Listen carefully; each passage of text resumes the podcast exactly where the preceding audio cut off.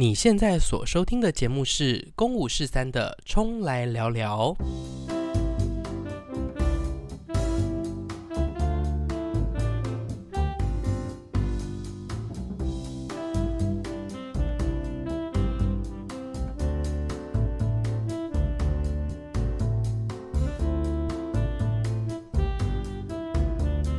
Hello，各位听众朋友们，金价就拍谢。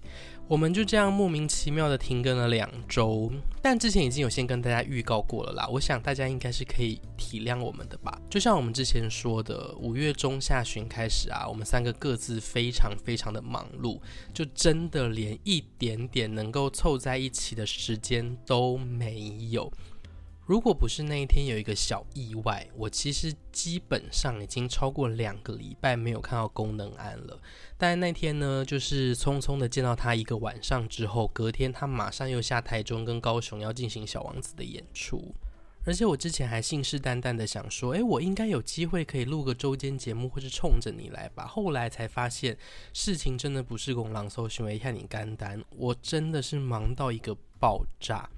好，最主要的原因呢，就是我们在四月底的时候呢，就收到了那个灭火器，哎，没错，就是那个乐团灭火器的邀请，他希望他们在今年的新专辑的发表会上呢，能够做一个类似沉浸式的演出。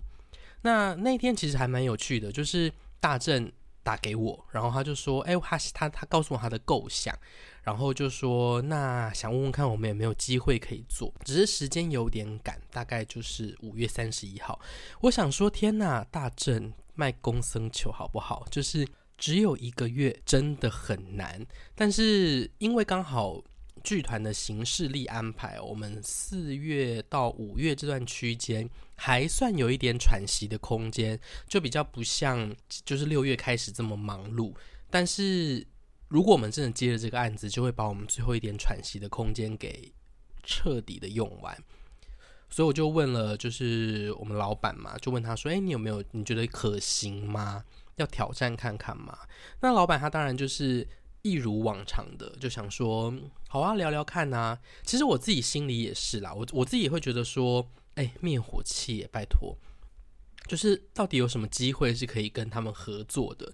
那今天既然是他们自己来找我们，那当然要想办法弄出好玩的东西啊！而且，呃，这几年我其实也蛮喜欢灭火器的一些作品的，所以在大正打给我的隔天呢，我就跟他说：“诶，我们可以来聊聊看，那详细的情形是什么？”那大正他也是蛮有趣的，他就直接把他们所有哦。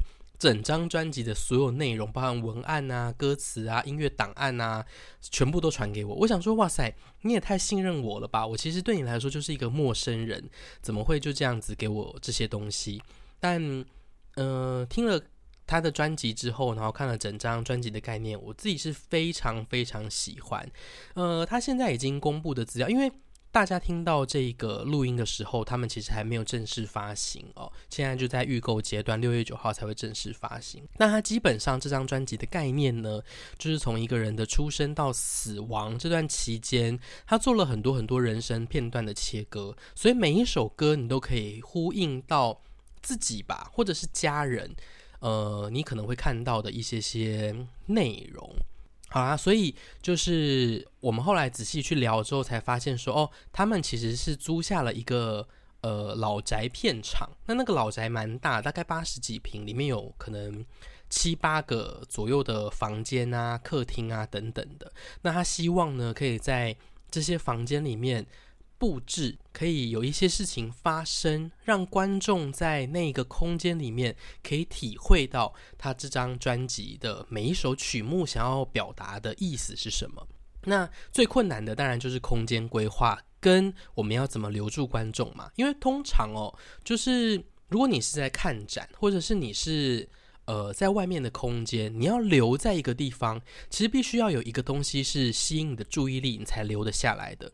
所以我们花了蛮多时间在讨论，到底那个动线应该要怎么规划，那又如何能够把观众的注意力留下来？虽然我们只有四周的时间，可是前两周吧，我们就一直不断的在脑力激荡，想办法让整个空间规划可以更顺畅，然后让呃里面发生的事件是让观众觉得有趣的。后来我们跟呃灭火器开完会之后，大致底定了方向，剩下的我们就交给演员跟设计们去发展。最后最后呢，其实在呃五月二十九号到三十一号这三天，我们就真的进到了这个老宅，然后把整个片场等于说重新打造，然后用很短很短的时间排练总彩。最后，在五月三十一号那一天，总共大概有呃将近两百个左右的观众是真的来到现场体验这一些东西的。那我自己觉得蛮有趣的地方是说，其实我没有想到，呃，用这样子的方式让听众听到这些作品的时候，他是会听得更进去的。我觉得这好像是过去的人比较少联想到的，就是我们可能会把它想成，哎，这首歌的 MV 情境会是什么啊？说到这个，就是 MV，所以对我们来说，我们其实就是演一个十八分钟的 MV，然后给所有的观众看。那每一首歌曲它代表的一点点故事，我们就把这些内容演给大家看。那效果最后真的是好像还不错啦，所以就是呃灭火器的团员啊，然后火星音乐的同仁啊，还有呃他们的行销团队子敏，其实大家都蛮满意的。但是真的不得不说，一个月的时间完成这些事情真的很辛苦。所以，就像大家知道的，就是我们第一周停更，然后第二周我五月三十一号还在弄这个这个呃抢听会嘛，所以真的没有任何时间可以录音。好，我本来想说，那总可以在呃完成抢听会之后来录点什么了吧？我跟大家说，我直接二确，太尴尬了。就是我在呃。当天就是五月三十一结束的时候，我就觉得说，可能是因为太累吧，因为这几天都没有好好的休息，然后每天的劳动力啊跟精神状态都很紧绷，所以当天就是喉咙有点干干痒痒的，我开始狂喷必达錠，但喷了其实没什么帮助，就是我隔天就开始觉得身体真的是沉沉的，然后有点神神这样，那到晚上我受不了了，我只好去看医生。那医生他推测就觉得说，哎，好像是流感的症状。那他也没有特别叫我要快筛，我们就用流感的方向去走。但他有特别给我一个特效药，就是三颗。他说这个药是健保没有给付的，但这间诊所可以送我们。然后我就吃了。隔天礼拜五。我的身体状况觉得还可以，就只是很累而已。我就去把剩下该做的事情做完，还跑了一个通告。那跑完之后回到家真的很累，我就也没有无心再做什么休闲娱乐。当天晚上十点多，我就早早上床睡觉了。隔天，也就是昨天录音时间的昨天，我一大早，因为我十点半就睡嘛，一大早大概六七点我就醒来，就是睡不着，可是我身体越来越不舒服。然后一量我的体温，直接飙到四十度。那个大家你们知道身体体温到四十度的状态是什么吗？如果你没有体验过的，我真的希望大家都不要体验过。我从去年确诊，然后到呃今年二月得流感，然后到这一次，真的都到四十度。你知道那个东西就是你真的要死了，你身体完全。动不了，你什么都不想做。反正总之，我昨天就是盯了一整天，然后好不容易就是到最后最后，呃，晚上的时候退烧了，好像身体慢慢慢慢有变好。我今天早上去再看了一次医生，然后跟他说：“诶，我其实快筛之后是发现我确诊。”他就帮我调整了药，然后帮我打了针。我到刚刚下午。嗯、呃，可能休息午觉再起来之后，我身体就已经觉得差不多了。只是大家现在听到我的声音还是跟平常有一些些不一样，就是声音还是有点哑哑的，鼻音偏重。最主要的原因就是这个。好，我想说我的身体现在已经可以了，我也不方便去排练场看他们今天的排练嘛，毕竟这是一个确诊的人去到那边，啊，万一就传给大家，我们的演员们该怎么办呢？所以我就想说，那我就在家里。嗯，把我该做的事情做完，那有一个空档，我就来录音。结果从前面闲聊到现在已经九分多钟了，我还没有进入今天真正的主题耶。我其实一直在想说，如果聪聪要做一个周间节目，到底有什么是我可以侃侃而谈，然后又可以让大家觉得有趣的？后来我就一直在想说，那我到底有什么兴趣啊？有什么喜好啊？是能够跟大家分享？头脑中立刻浮现的呢，就是流行音乐。嗯，虽然聪聪现在是在做音乐剧，可是我非常非常喜欢看演唱会。那个之前我们应该在节目当中就已经有跟大家聊过了，而且我听音乐的范围，其实我自己觉得应该算蛮广的吧，就是从中文啊、台语啊、英文啊到 K-pop，然后独立啊、流行都有在听。哎，题外话，我刚刚在开录之前呢、就我在写今天的主题嘛，然后做完写完主题之后，我就想说，嗯，宫南在忙。如果我今天剪完了这个 podcast，然后我要上传之后，我没有图片可以用，所以我就想说，最近那个 AI 的那个生成不是很不是很流行吗？我就上网查了很大量，就是 AI 生成图片的那种这种教学，我就东弄西弄，东弄西弄，最后呢，我决定就用那个 Photoshop 的那个 beta 版，因为我有正版的。呃，权限，所以就用那个 beta 版，然后用之前工男帮我画的那个聪聪的图去生成了现在大家看到的这个封面图。那我那时候给他一些指令的时候，想说，哎，如果聪聪要聊天，会聊些什么？我就写说。流行音乐啊、电影啊、演唱会啊 之类的，我就给他这些指令，然后最后大他就帮我自己生成了现在大家看到的那个地图。我再去 logo 生成的网站呢，就输入了一些关键字。那因为我就觉得我的字型都很不好看，我希望他可以帮我出一个好看的标准字，但我还是找不到我最理想的状态啊。总之，大家现在看到这个东西呢，多数就是呃 AI 生成出来的，然后我再用 Photoshop 跟 AI 小小的调整它，以变成现在大家看到的这个东西。那我接下来还是会请功能安，就是有空的话帮我画一个，就是冲来聊聊的主题 logo。但如果他不愿意帮我画的话，也有可能这张图就是永远的使用下去。我好像又岔题了耶。通常岔题的人都不会是我，但因为现在只有我自己一个人，就思绪非常的奔驰，他想讲什么就讲什么。总之，今天冲来聊聊的第一集呢，我想要跟大家分享我的一些隐藏歌单。为什么说是隐藏呢？就是我不知道大家有没有那种，你其实一直都有在听这首歌，可是。他默默的就从你的记忆中消失，然后有一天他突然出现的时候，就觉得哇，好久没听到这些歌了的这种歌。我这我今天呢，就是列了一些些，就是我觉得我非常非常喜欢的歌曲，然后它有一些是比较流行的，有一些是比较独立的。那我也稍微分了一些种类。嗯，不晓得，就是听众们的年龄层大概都落在哪里啦？我知道就是有四十岁左右，然后一直到可能 maybe 工男的学生吗？高中生有没有可能？就是这个落差大概有二十几年，我明白。所以就是小朋友们，你们可能可以听一些叔叔阿姨。那个年代的歌曲，那叔叔阿姨们也可以听听现在小朋友都在听些什么。好，其实也没有啦，我今天歌单没有列出什么小朋友在听的歌，就是呃抖音系列，我觉得我们 maybe 就是以后再来聊。我今天现在分享就是比较我这个年纪，就是三十岁上下，可能呃加五减五左右的人会听的歌吧。那第一个歌单呢，我觉得我想要分享的就是失恋歌单，它是非常跟我自己个人生命经验很直接相关的。可是我，哎，我很怕我这样分享出来，大家会觉得说，切，就 还切嘞，就是会有那种觉得说什么啊，这种歌就是有什么好是什么歌单的。可是我跟你说，我我等下要讲的这些歌，真的都跟我的生命经验有非常大的连接。第一首。就是张惠妹的真实。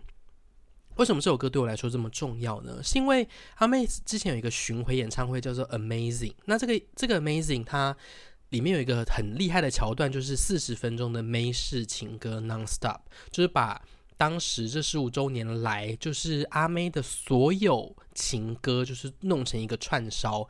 它前面已经铺陈得很好了，就到真实的时候，整个你知道音乐气氛一吹下去，然后重点是，我觉得他们真的很贱，他们在大荧幕拍超多人已经在哭的画面，我立刻你知道跟我的情感状态做一个很直接的连接，我也开始哭，然后从头哭到尾。就从那个那一刻开始，真实那首歌开始，一直到整个演唱会结束，我都在哭。我就想说，够了没有？我不想要这么辛苦。可是啊，就是当时候可能就是一个需要一个情感上的宣泄吧。然后呢，呃，还有另外一个也是在演唱会大哭特哭的经验，非常非常的好笑。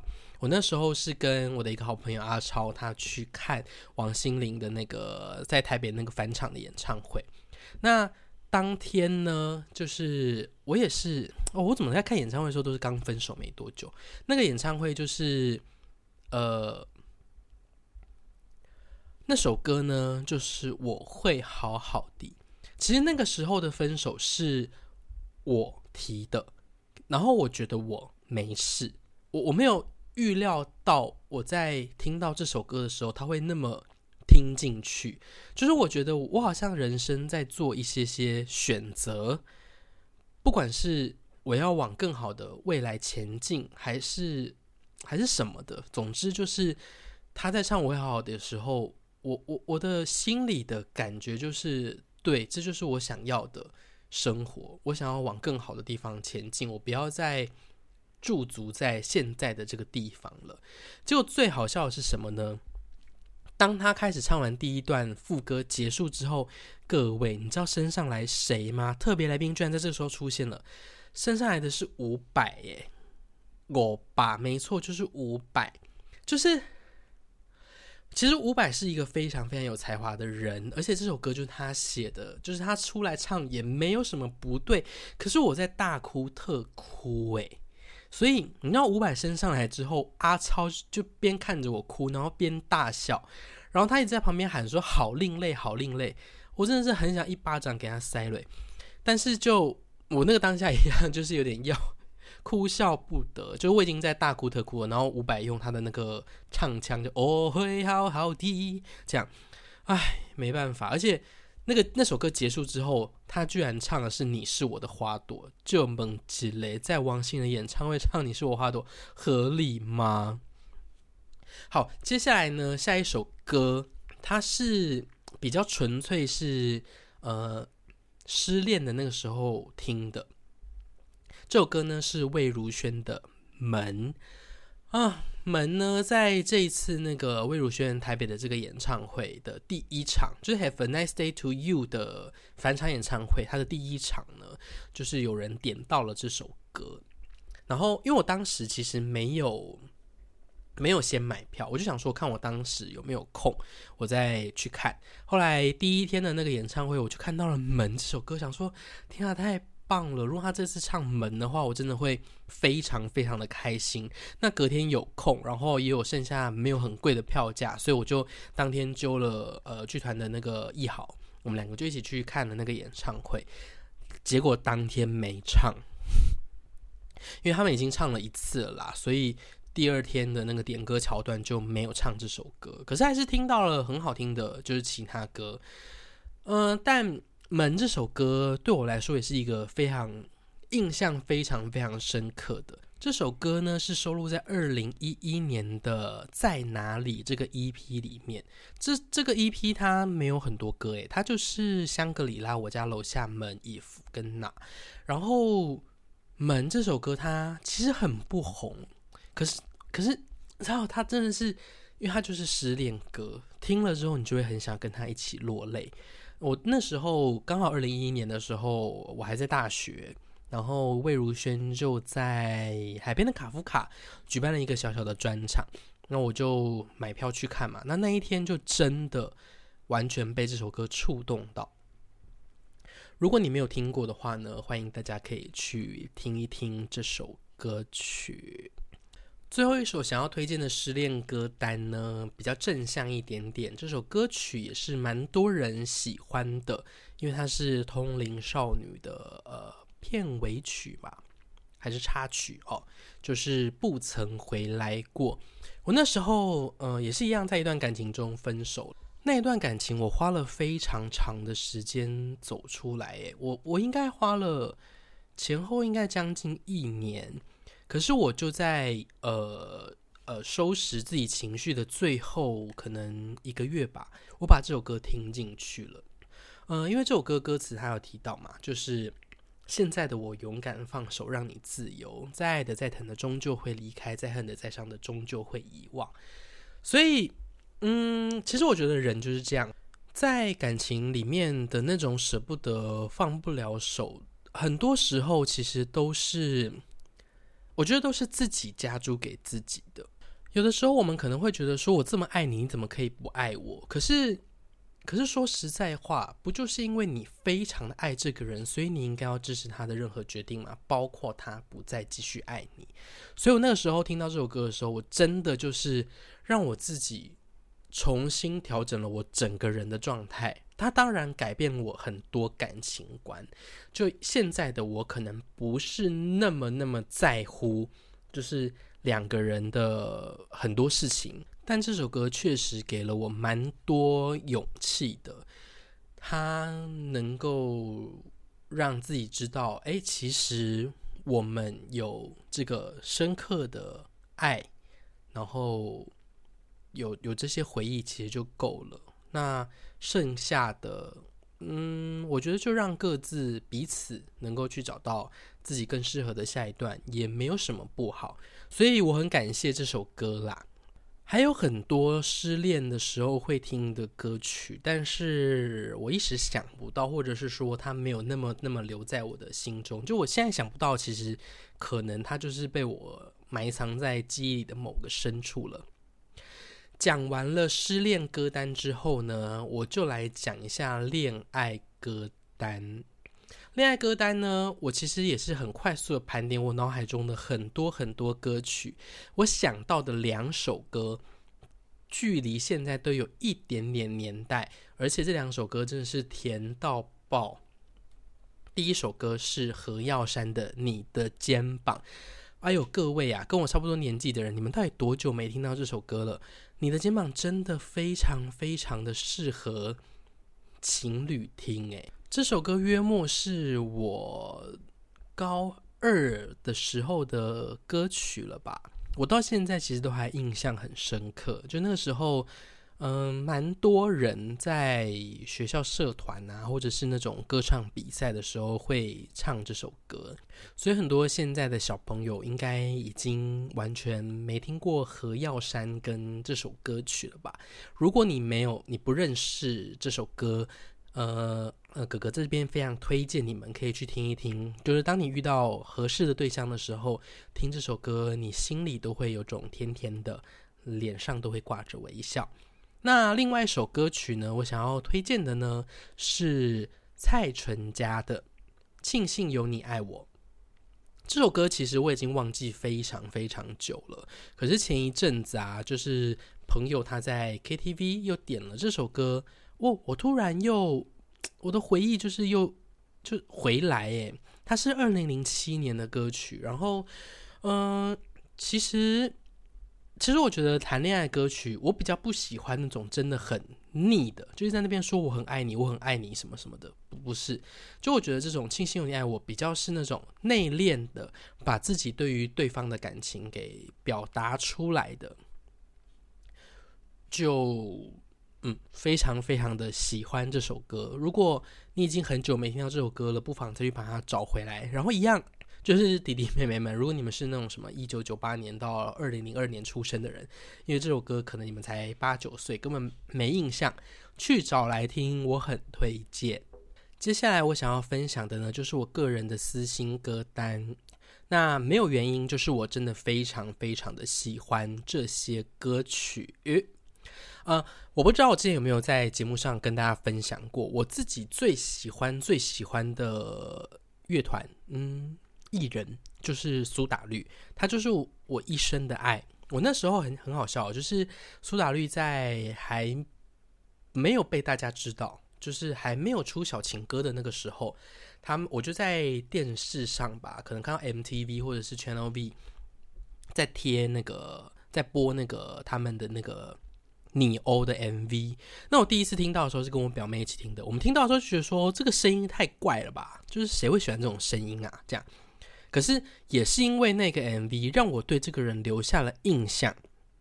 后来呢，我就在我忘了在哪个地方，我就听到了他们现场。就那时候苏打绿，呃，还很常四处跑，呃，那种小场的演出的时候，我就听到他们的现场，我彻底爱上。我虽然不是一开始在海记就认识他们，可是我其实在他们发第一张专辑的时候就已经喜欢上苏打绿了。那后来，随着他们第二张专辑《小情歌》开始准备被大家知道，我那时候还呃特别去新店宝桥路的那个家乐福他们的那个签唱会。你知道当时啊，苏打绿在那个签唱会上的总人数，我是说观众的总人数，可能就一百个了不起诶，就是非常非常少。签唱会的人很少很少，然后。他们几乎也是唱个什么七八首不停的那种，然后就还可以跟台下观众就互动，非常非常的靠近。后来也是因为他们就越来越红了嘛，然后第三第三张专辑就已经到小巨蛋去了，所以我们距离就越拉越远。但每一次的演唱会呢，我都还是会想办法买到票去听。那后来大家也知道，他们就是经历了非常非常多的事情，然后到这个礼拜二。他们成功的拿回了名字，在中正纪念堂的那个广场，再一次的用自己的名字开了这个演唱会，其实感触非常非常的多，也很感动啦，很期待他们接下来能够有很多新的作品，然后也常常唱歌给大家听。好，但今天重点不是要聊苏打绿哦。如果要我推荐苏打绿的歌曲，嗯，很多苏打粉可能没有想到我居然会推荐这几首歌。好，第一首呢，我想要跟大家分享的是《是我的海》。这这这首歌呢，收录在他们的第一张同名专辑里面。《是我的海》真的是我高中时候，我不知道不晓得诶，可能高中的时候就是那种臭臭屁孩文青，自以为自己是文青，所以对于这种比较自溺一点点的歌，然后很沉浸在自己世界里面的歌，就特别有 feel。然后我当时我还印象很深刻，我还用这首歌去参加学校的歌唱比赛，有我记得好像进到最后决赛之类的。但因为当年那个第一名的人他真的太太厉害了，根本没办法拿到第一名。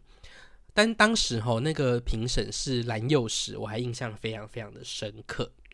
好，是我的海，推荐给大家，非常非常好听。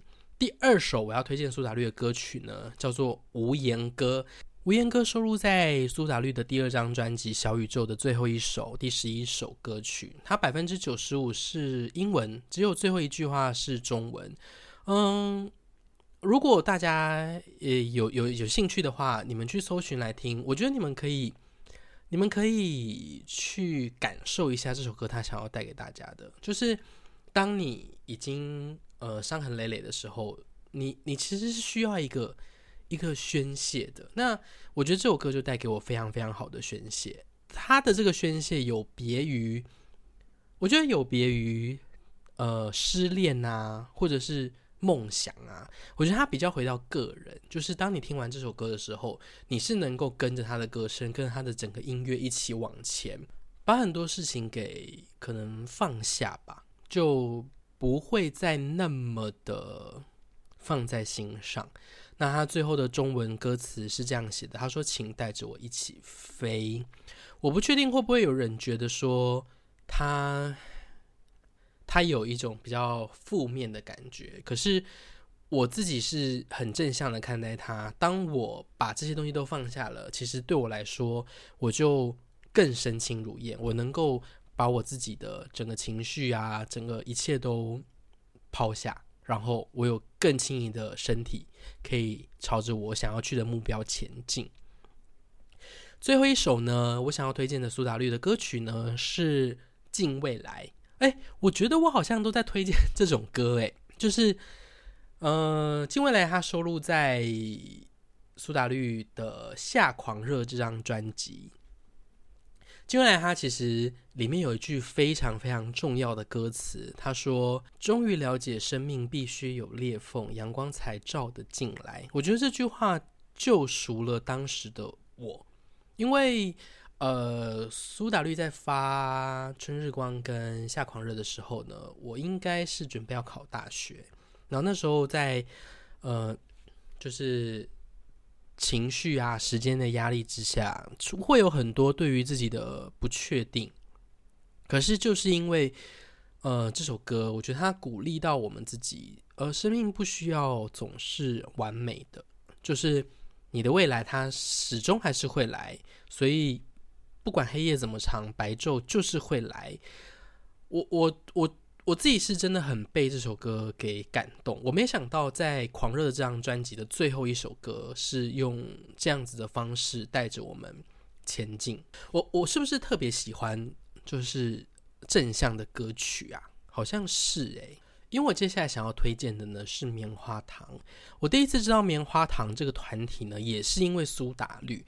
有一年，好像就是那个春日光的那一年，他在呃苏打绿在那个很多学校就是办了一个小型的演唱会，是要买票的。但那一天呢，我就就是清风他就在舞台上说：“诶，旁边有新人，就是带着他们专辑来来推荐。”所以，呃，他他很喜欢他们，他就说，就是小球跟胜哲组成的这个棉花糖，那是我第一次呃认真的呃意识到这个组合的存在。那后来因为他们的介绍嘛，所以我就去搜寻了棉花糖。我非常非常喜欢小球的嗓音哦，我觉得他的嗓音其实带了某一种程度的故事性吧。而且对当时年轻的我来说，就是他们追寻梦想的这一个途径是很清楚的。当然，他们对于未来还是很多彷徨跟不确定。可是，因为他们那一个就是无论如何往前冲的这种感觉是很吸引人的。再加上他们的作品本身就是，呃，我觉得很符合当下年轻人的很多对于生活啊、对于梦想啊、对于爱情啊的很多。观察，所以在他们搭配那个，呃，他们在毕业的前一天爆炸，就郑有杰导演这个作品一起红起来的时候，我其实已经认识这个团体了。那棉花糖，我最主要想要推荐的作品就是二三七五和二十二。嗯，二十二如果有看他们在毕业的前一天爆炸的，大家应该都不会陌生。二十二，他就是在讲述。一个二十二岁的人，他对于未来的很多期许跟很多彷徨，那呃一样嘛，在那个时候就是我在大学阶段，所以他确实影响了我很多很多。那二三七五本身呢，就是一个非常非常有故事的歌，它到现在我想应该在小球的演唱会上，还是时不时的会被大家点到，希望可以唱这首歌曲。我发现我聊到现在已经就是三十多分钟了，但我自己目标想说，周间节目就是冲来聊聊，只要大概落在三十五到四十分钟左右，还有很多歌还没有讲诶，那我就很迅速的把这些我很喜欢的歌曲来跟大家讲，就不一一介绍这首歌对我来说有什么意义好了。好，呃，刚刚讲完了苏打绿跟棉花糖。其实同时期啊，就是那个时候是那种独立音乐，呃，比较清新民谣风的很风行的时候。那时候就是有一个唱片行叫风和日丽唱片行，他们就是有有一票就是简单生活节会常常出现的独立歌手们。那也是因为这些人，所以让呃整个流行乐坛有蛮多不一样的。声音跟状态出现，好，魏如萱就是其中一个。当时候，呃，他从自然卷跟奇哥的组合离开之后，自己发了专辑。魏如萱呢，她现在嗯、大家会一直提到他，就是在唱那个 A 五 A A 嘛，就是你啊你啊。可是我觉得你啊你啊对我来说真的是已经腻到不行。还有另外一首很腻的歌就是香格里拉，我当时非常非常的喜欢他，可是，唉，我现在真的就是不想要在演唱会上再听到这两首歌了。我有一首非常想要听魏如萱本人在唱的歌，就是等等等。但这首歌呢，就我印象以来，我已经。呃，我没有听过，我没有印象，我没有听过他任何一次唱这首歌曲。去年呢，呃，人力飞行剧团的那个非常有名的戏《向左走，向右走》呢，又重新在演出，然后我就买了票去看，因为左右里面有一首我非常非常喜欢的歌，也是魏如萱唱的，叫做《反正大家爱过谁也不欠》。结果我买票之后呢，呃，就是小道消息就跟我说，哎，可是这一次没有要唱这首歌了。我整个晴天霹雳到不行哎，因为我当时好像就是两出戏选一出，但我选择了去看《向左走，向右走》，然后我最想听的那首歌被拿掉了。我知道大家当然会说，左右还是有很多很好听的歌啊，像《爱在波西米亚》啊，或者是《被雨伤透》啊，但我其实就是想要听那个，反正大家爱过谁也不欠嘛，所以。我我那时候其实就是小小的失望，一直到呃，我刚刚前面有说嘛，今年就是我去听了那个 Have a Nice Day 的呃返场演出，结果就在我毫无预期的状态之下，他唱了这首歌，你知道那前奏一下，我真的是感动到 Bianchi 哎，就是我不得不马上发。脸书就说：“我居然有生之年还能够再听到这首歌曲，哎，这首歌真的是太棒了，推荐给大家。请大家就是不要再听那些什么你呀你呀，或者是什么，就是就请大家不要再听什么你呀你呀，或者是香格里拉了，真的很，你可以听一些就是呃，其他还有很多很优秀的作品们，好。”接下来，好，接下来呢，想要推荐的就是黄小珍的《大溪地黄介的二十五岁》，陈绮贞《表面的和平》。陈绮贞其实有非常多我很喜欢的歌，可是如果真的要选一首我最喜欢的，我应该会选《表面的和平》。卢广仲，呃，他这两首，一首叫做《风雨》，一首叫做《大人中》，对我来说也都是非常非常的有意义。再来，徐佳莹。她有一首歌超级无敌冷门呢，可是我超级喜欢那首歌诶，我有点不知道为什么。我喜欢的那首歌叫做《明知故犯》，这是他第一张专辑的第应该是第六首歌吧。我好喜欢这首歌，因为我觉得他讲出了感情中的缺陷。我们明明就知道这样做是不对的，可是我们会想要去做，明知故犯，算是一首很畅快的歌曲。好。最后一个主题呢，就是演唱会听到我才被电到的歌曲，就是呃，我这呃去年吧，去年我听了蛮多场演唱会的，有其中一场呢，哦，这有其中的两场呢，都是我算不排呃，有其中的两场是我算。知道这些歌手，可是没有到很熟悉，可能一些主打歌能唱，所以当就是有人邀请我去的时候，我就想说，那我要去。所以呃，对，这两场演唱会我都没有付到钱。第一场呢，就是韦礼安，韦礼安去年的那个小巨蛋演出啊，我第一次听到有人在等我这首歌，我我深受感动，原因是。呃，他其实是好像是在写给他阿嬷的歌啦，就是奶奶在家里等他回回家。我觉得，当你一个人很辛苦的在外面工作，然后其实家里是有有人，不一定是你的对象，不一定是你的伴侣，有可能是你的家人、你的宠物。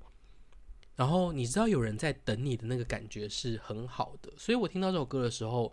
我我我非常非常的感动，我觉得他他真的就道尽了现代在在外面辛苦工作的人们的一些心声。那第二个演唱会呢，就是艾怡良，艾怡良，呃，我们去年因为我跟娜娜的关系，所以有跟他私底下接触了好几次，那也就被邀请去，呃，听了他的那个在北流的演唱会。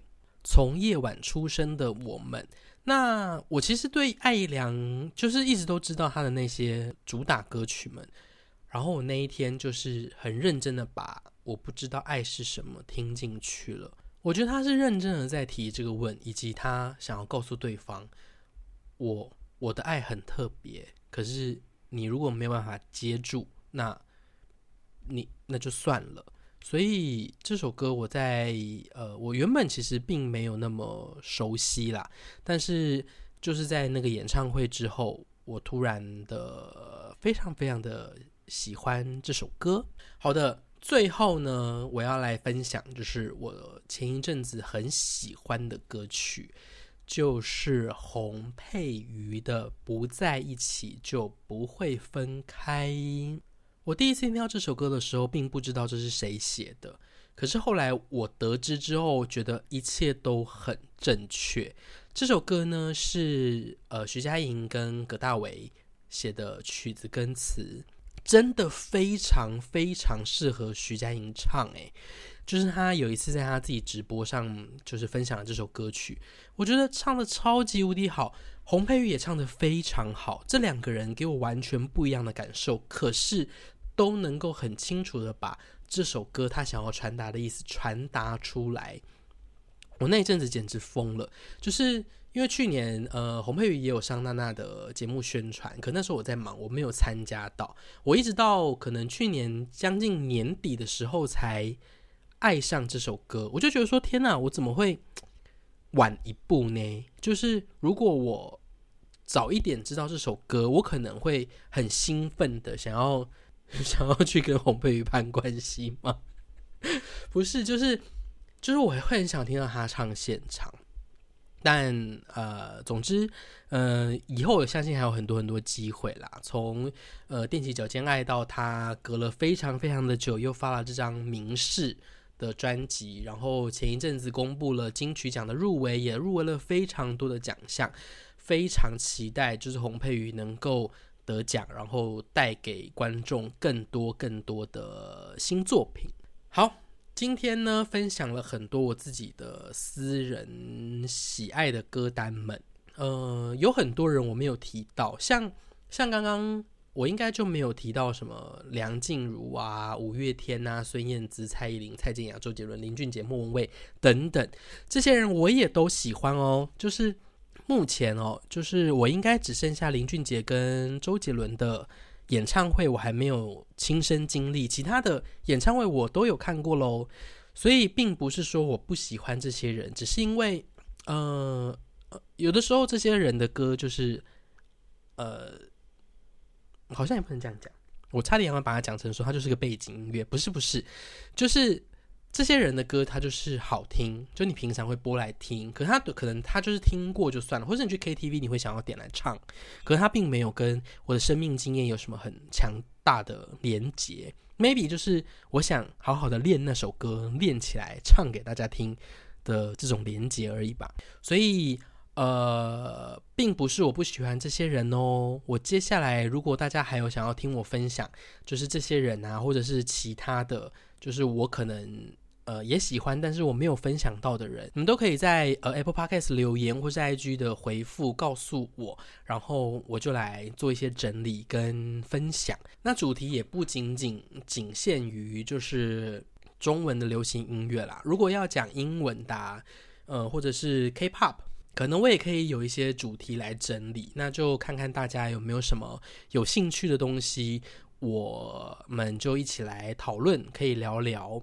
那除了流行音乐之外啊，我可能最近吧，我有点想要更有意识的，就是去把我看到的电影还有影集，能够做一些整理，把一些我觉得好看或不好看的地方、原因来跟大家分享。当我有空的话，我就会录周间节目，那不一定会是。固定的时间上线。总之，假设真的我们又没办法三个人凑在一起能够呃上架的话，我会想办法的让周间节目上线来跟大家陪伴大家。这样好啦，默默的就聊了大概四十几分钟了。那如果你对于呃这个主题这个系列是喜欢的，请不要吝啬到 Apple Podcast 给我们五星好评。然后你们的任何留言啊，或者是呃任何回馈，我们都会看。我觉得冲来聊聊也不一定就是只有我自己啦，我 maybe 到时候也可以邀请宫男或宫妹跟我聊一些他们有兴趣的主题，因为毕竟我们都在呃表演艺术相关的工作嘛，所以对很多不管是剧呀、或是电影啊，可能都会有一些想法可以跟大家来分享哦，或者是我最近看的一些什么舞台剧、音乐剧，也能够跟跟大家聊，就是到底我喜欢或不喜欢些什么。